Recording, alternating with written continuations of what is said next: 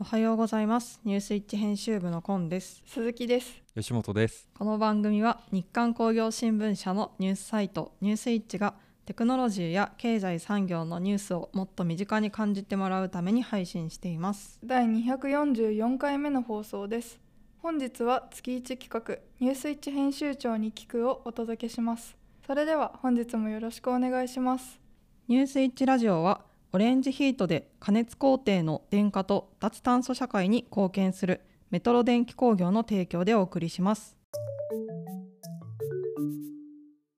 ニュースイッチ編集長に聞く。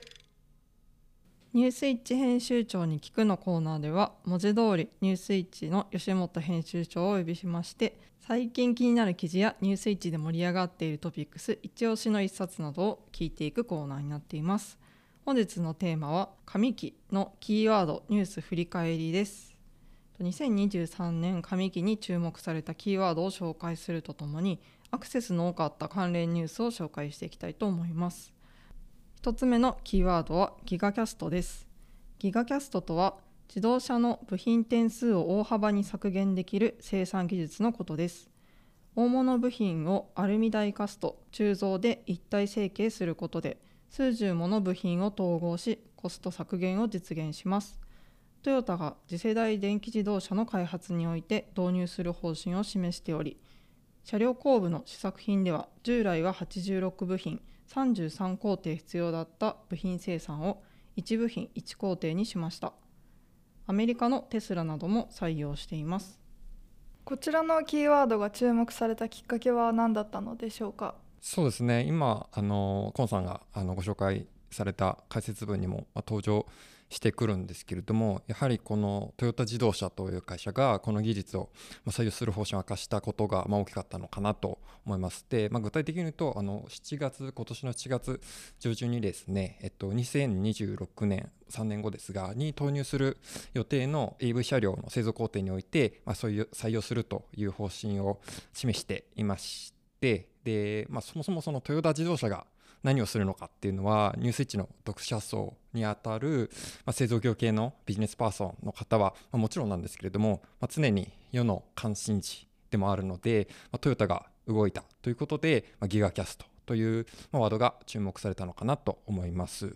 で、まあ、その中であのニュースイッチでは、えっと、その方針が示された直後の7月6日にですねこれも解説文にちょっと登場しましたけれども86部品33工程を1部品1工程に削減トヨタが導入する生産技術ギガキャストとはという記事をま公開してましてでトヨタはま試作あのギガキャストを使ってま試作したところ86部品33工程必要だった部品生産を1部品1工程にできたと。で、まあ、EV の製造にあたっては、まあ、車載の電池とか、まあ、コストの負担がま大きくなるこなる中で、まあ、ギガキャストでまコスト削減して、ま、収益力向上につなげていくという方針のようです。ちなみにあのこの記事ではギガキャストの課題も指摘していまして、と、ギガキャストの場合あの部品点数が減る分一つ一つの部品が大きくなるので、えっとまあ、損傷してしまった時に、まあ、修理や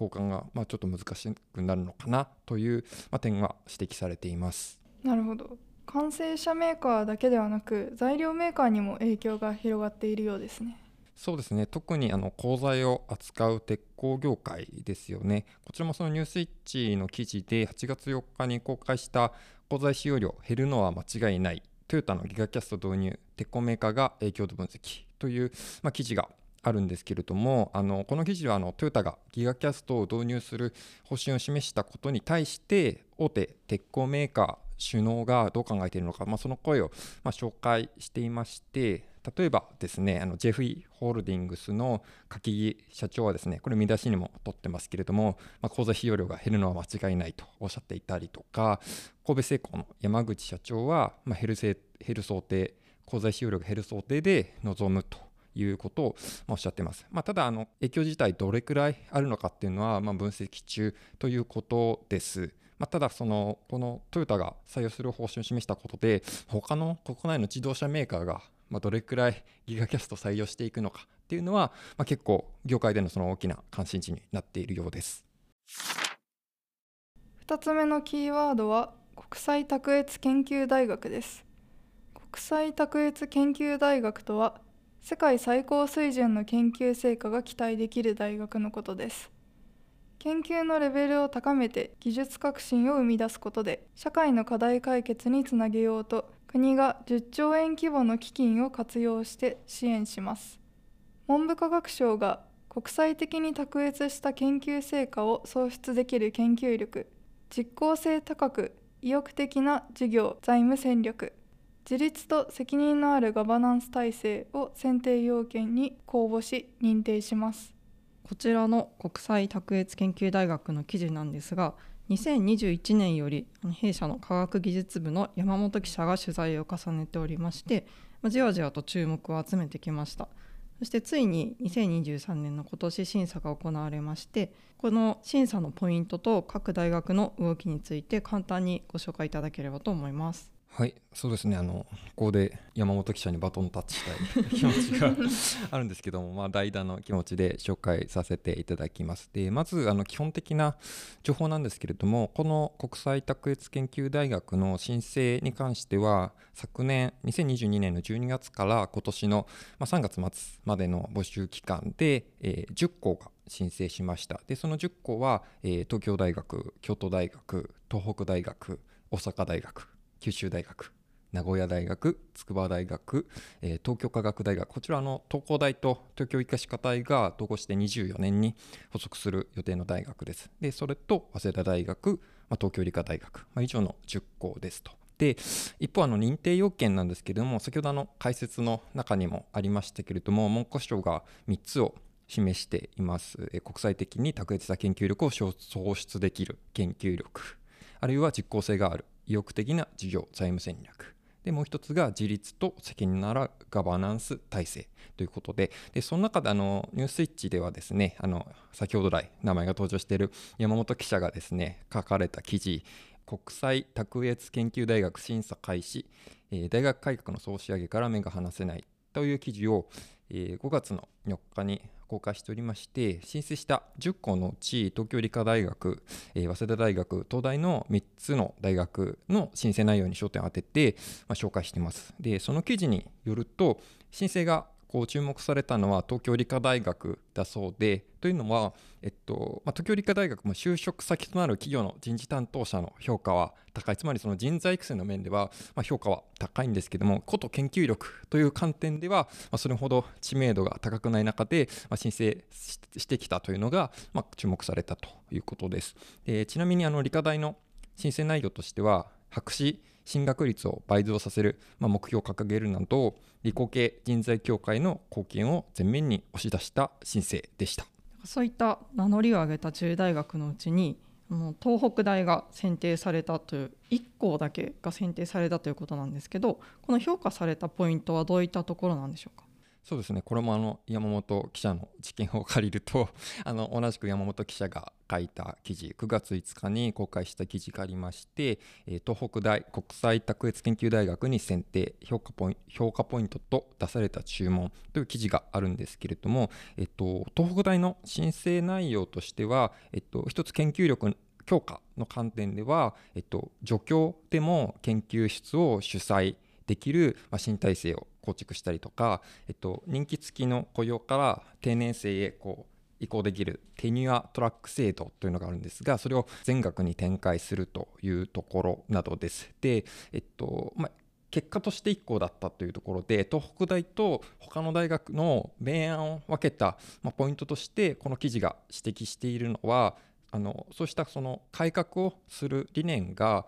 執行部だけじゃなくて大学の組織全体に浸透しているという点だそうで、えっと、逆にと、えっと、今回選定されなかった、えー、東京大学ですとか京都大学は審査を担う文部科学省の有識者会議から、えっと、組織の意識統一が不十分だという点が指摘されているそうです。でただあの選定はですね今回が最初で最後ではなくて文科省は以前から数年をかけて数校選定すると言っているの言っております。でその上で今回の申請内容に絡めては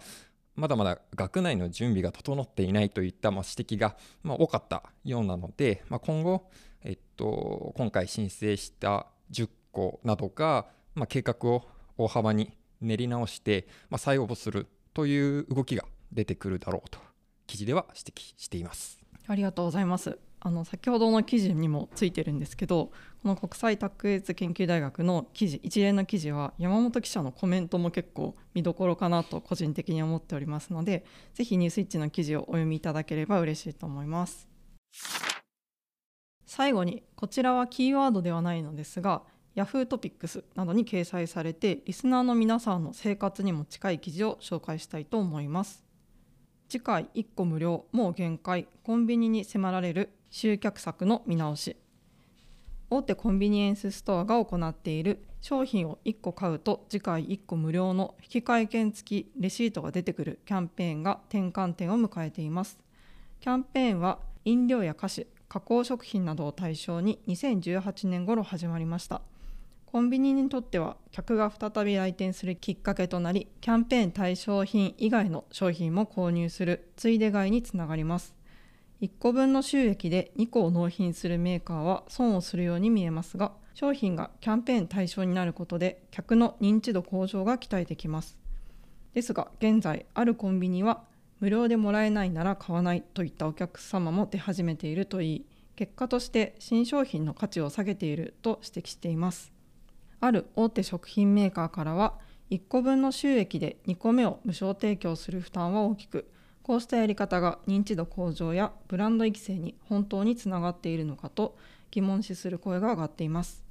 別のコンビニ担当者はメーカーの考えもわかる。メーカーと協力して三方よしとなるような新たなキャンペーンを企画していきたいと話しています。こちらの記事ですが注目された理由はどういった点だったと思いますか？そうですね、まあ、前段でコンさんがあのおっしゃってましたけどリスナーの皆さんの生活に近い記事という話されてましたけど多分ままさにそこであのやっぱり読者の生活に直接関係のあるような、まあ、ニュースっていうのはこう PV が上がりやすい傾向にあってまさにそれの、まあ、一つだったのかなと思いますで、まあ、コンビニの次回1個無料付きレシートって結構誰しもが、ま、見たことがあるようなものなのかなと思うので、ま、そのまあ、裏側というかの話というのは、まあ、多くの人が気になるテーマなのかなと思います。でもどうなんですかねその次回1個無料って私自身そのもらう時はラッキーと思いつつ次に買い物行った時にはその存在すでに忘れていて いつの間にか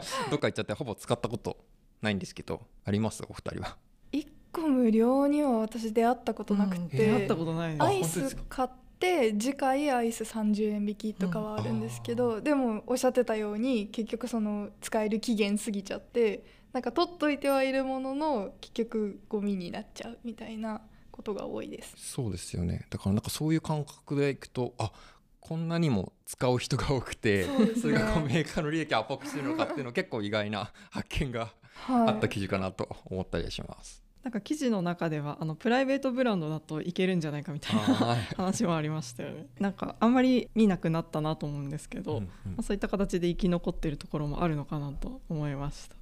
ニュースイッチではキーワード解説というコーナーを設けています。ここではニュースの中に登場するキーワードを簡単に解説しているほか、関連するニュースを一覧で確認できます。ぜひニュースイッチにもアクセスしてみてください。はいエンディングです。本日は2023年上期の、えっと、キーワードについて取り上げたんですけれどあのキーワードの中で取り上げたギガキャストなんですけどあのメガキャストというキーワードもありまして、まあこちらほぼほぼ同じ意味というそうですね。なんかはい。はい、ところなのですがなのでニュースイッチにもメガキャストとギガキャスト両方ちょっとキーワードあの、まあ、記事に両方出てくる場合があるのでばらけてしまっているのですがちょっとどっちにそうですね。なんかまあね。修練するのか。ニュースイッチの一つの売りはキーワードなのでそこはちょっと整理してそうですね。綺麗にしたいなという気持ちありますね。ちょっと気になるところでした。はい、とニュースイッチの YouTube の方でもこのラジオを配信してるんですけど YouTube のコンテンツで限定で1ヶ月ごとにキーワードのまとめの動画を配信しているのでそちらも見てもらえたらなと思います。本日もお聞きいただきありがとうございました。次回は10月12日木曜日朝7時から今週話題になった記事トップ3のコーナーとランキング外だけど気になる記事を配信します。ニュースイッチラジオは Voicy、YouTube、Spotify 各種ポッドキャストにて配信しております。チャンネル登録やフォローをお願いします。またニュースイッチの Twitter もあるのでチェックしてみてください。